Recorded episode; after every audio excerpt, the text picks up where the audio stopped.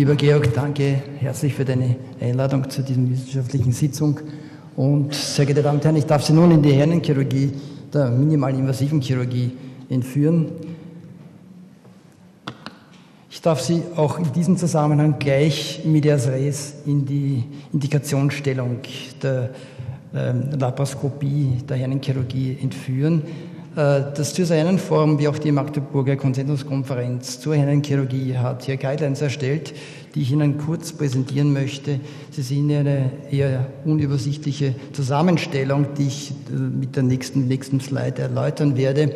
Äh, wo liegen sozusagen die Stärken der endoskopischen Leistenherrenchirurgie? Zunächst einmal in der unilateralen primären Hernie hier im Bereich äh, der lateralen Leistnähne mit der Größe 2,3. Das bedeutet Bruchlücke 1,5 bis 3 cm bzw. über 3 cm sowie allen medialen Hernien. Äh, als nächstes äh, ist die Indikationsstellung des unilateralen Rezidives mit dem Rezidiv nach offener Nahtreparation wie aber auch nach offener Reparation mit Netz zu sehen, sowie die inkarzerierte und die bilaterale Leistenhernie.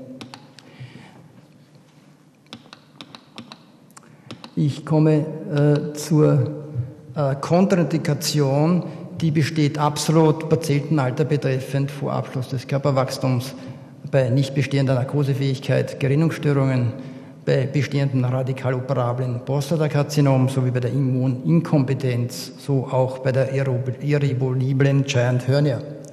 Relativ bei Unterbauchvoroperationen oder auch bei der portalen Hypertension. Sieht man in die äh, Literatur bezüglich einer Evidenz, so findet sich eine Meta-Analyse im Surgical Endoscopy 2005 publiziert von Schmidt, Sauerland und Bittner. Hier wurden drei Gruppen gegenübergestellt. Die endoskopische Gruppe mit TAP und TAP. Äh, das ist die transabdominelle präperitonale Plastik und die total extraperitoneale Plastik gegenüber der Lichtenstein und einer weiteren äh, Mesh Non-Lichtenstein-Gruppe. Die Ergebnisse, vor allem in den Endpunkten chronischer Schmerz, hier zusammengestellt, findet sich deutliche, finden sich deutliche Vorteile der endoskopischen Gruppe 7,6 Prozent versus 12,5 der Lichtenstein-Gruppe, also hochsignifikant. In der Non-Lichtenstein-Gruppe finden sich 5,2 Prozent Schmerzpatienten, aber auch hier äh, schneidet die endoskopische Gruppe deutlich besser ab. Rezidivraten betreffend, hier sehen Sie die Lichtenstein äh, Gruppe mit 2,7 Prozent äh, doch signifikant besser als die 5,5 Prozent in der endoskopischen Gruppe. Allerdings hier noch zu ergänzen ist die Neumeier-Studie, die viel diskutierte, äh, inkludiert. 3,2 versus 2,7 Prozent in der Non-Lichtenstein-Gruppe. Zusammenfassend lässt sich hier konkludieren aus dieser Analyse, dass sie endoskopischen äh, Techniken hier große Vorteile bezüglich Wundinfektion, Hämatominzidenz, äh, dann die Arbeitsfähigkeit, also die Zeitpunkt des Krankenstandes, wie auch vor allem Nervenverletzungen und die schon erwähnte chronische Schmerzsituation nach Operation. Vorteile in der Liechtenstein-Gruppe finden sich Operationszeit, in der Serum-Inzidenz und in der Rezidivrate, wie gesagt, mit der Einschränkung wo in dieser Neumeier-Studie Patienten mit äh, Operateure hier mit einem hohen Bias, mit einer geringen Expertise auch inkludiert wurden. Ich komme zum zweiten wichtigen Thema, neben dem Netz, das ich aus Zeitgründen hier nicht bringen kann, zur Netzfixation. Hier gegenübergestellt die traumatischen Materialien und Systeme gegenüber den atraumatischen. Ähm, es war oder ist bis heute Standard, Clips, Tags zu nehmen, äh, um das Netz zu fixieren. Es haben sich hier neue Systeme auch äh, gebildet, äh, vor allem resorbierbare Clips, die hier jetzt zunehmend zum Einsatz kommen, aber eben auch noch als dramatische Materialien hier zu bezeichnen sind. Während äh, ein Häkchennetz, das ganz neu am Markt gekommen ist, für die offene Operationstechnik bereits zugelassen, wahrscheinlich auch früher oder später für die endoskopischen Techniken Eingang finden wird. Äh, vorwiegend aber neu ist die Klebung, Verwendung von biologischem Kleber, Fibrin, wie auch synthetischer Kleber, Cyanoacrylatkleber. Äh, ich möchte Sie besonders auf diese Arbeit hinweisen. Herr Entmarsch hat im British Journal of Surgery 2003 äh, publiziert, retrospektiv analysiert, 8000 Patienten, davon waren über 800 laparoskopisch äh, versorgt. Diese haben eine Schmerzambulanz aufgesucht und der häufigste Schmerzpunkt war eigentlich Tuberculum pubicum. Äh, es wurde äh, bei den offenen Operationen wurde an dieser Stelle der Schmerz in 46,3 Prozent angegeben, aber in 100 Prozent nach laparoskopischen Techniken. Somit kann dieser Fixationspunkt, der klassische Fixationspunkt für das Netz als Hotspot eigentlich als obsolet angesehen werden. Das führt uns eigentlich von der traumatischen Mesh-Fixation als potenzielle Ursache für chronische Schmerzen zur alternativen, zur atraumatischen Netzfixation und da vor allem zur biologischen Klebung. Hier eine Zusammenstellung aller äh, in diesem Zusammenhang erstellten experimentellen und klinischen Studien. Ich möchte eine davon herausgreifen. Äh, Im Annals of Surgery Dezember 2006 publiziert von Federico Lovisetto äh, eine TAP-Studie. Es wurden hier zwei Kohorten mit Staples und Gebung gegenübergestellt. Sie finden hier in dieser Kurve den Vergleich äh, im ersten, dritten, sechsten und zwölften Monat postoperativ. Das VRS-Scoring, ein Schmerzscoring hier angeführt, deutliche Vorteile der Klebegruppe. Ebenso finden sich auch Vorteile im Shortform 36 Protokoll, ein Quality of Life Standard Protokoll, hier einen Monat äh, signifikant dann die Annäherung der Kurven. Auch die Wiederaufnahme der normalen Aktivität findet sich in der Endoskopiegruppe mit dem Fibrinklebungstechnischen Teil 7,9 Tage versus 9,2 hochsignifikant kürzer. Nun, ich komme zum zweiten Teil der laparoskopischen Narbenhirnenplastik, die äh, ausgereifte Operationstechnik eigentlich vorausgesetzt, eigentlich schon in den, in den meisten äh, Häusern, wo diese Technik eingefunden, äh, Eingang gefunden hat, vorhanden ist. Aber strittige äh, Topics sind nach wie vor Netz, Overlap und Fixation.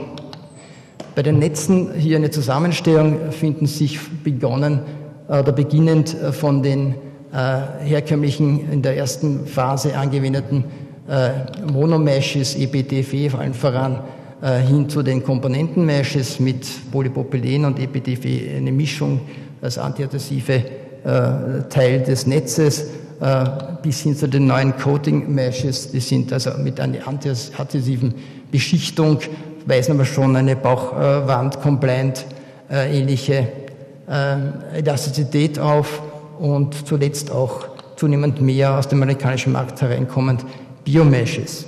Aber es gibt bis dato eigentlich keine Evidenz dazu.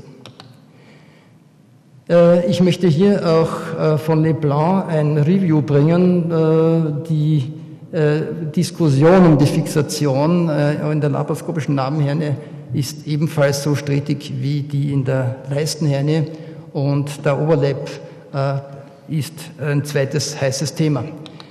Sie sehen hier eine, die Studie mit über 4000 Patienten in diesem Review äh, mit fixationstechnischen Aspekten NAHT, Tags, Staples, äh, Rezidivraten von 0,8 bis 2,1 und dann in der Mischvariante Tags, Staples, Futures in verschiedenen Zusammensetzungen bis 4,7 Prozent.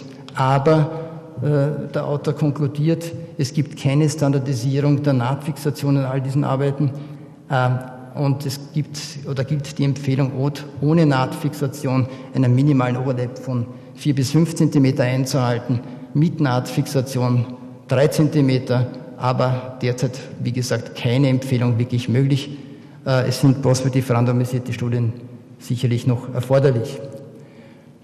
Äh, die Gegenüberstellung der offenen Techniken zur laparoskopischen Namenchirurgie, äh, ein systematisches Review, frisch erschienen im Surgical Endoscopy aus der Charité-Gruppe.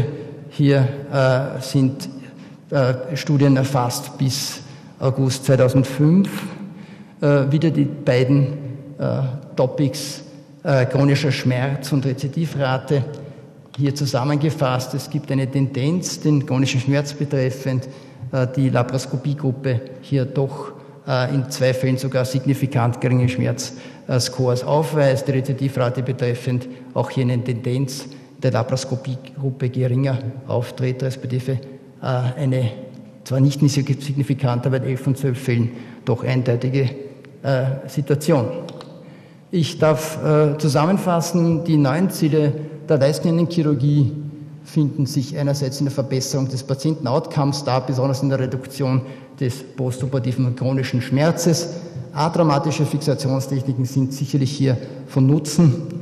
Äh, experimentelle und klinische Studien äh, von Klebefixationstechniken sind hier äh, schon äh, in den klinischen Bereich, haben hier Eingang gefunden und äh, sind sicherlich weiter zu verfolgen. Äh, Namenchirurgie, Bauchwandersatz. Hier ist bei entsprechender Indikationsstellung und vor allem ausreichender Expertise die Versorgung laparoskopisch sicherlich sinnvoll.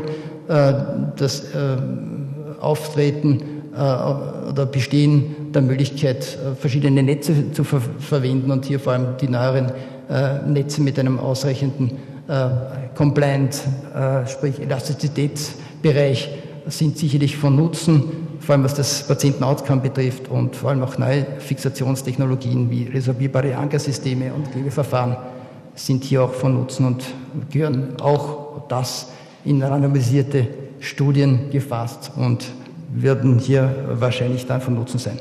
Danke für die Aufmerksamkeit.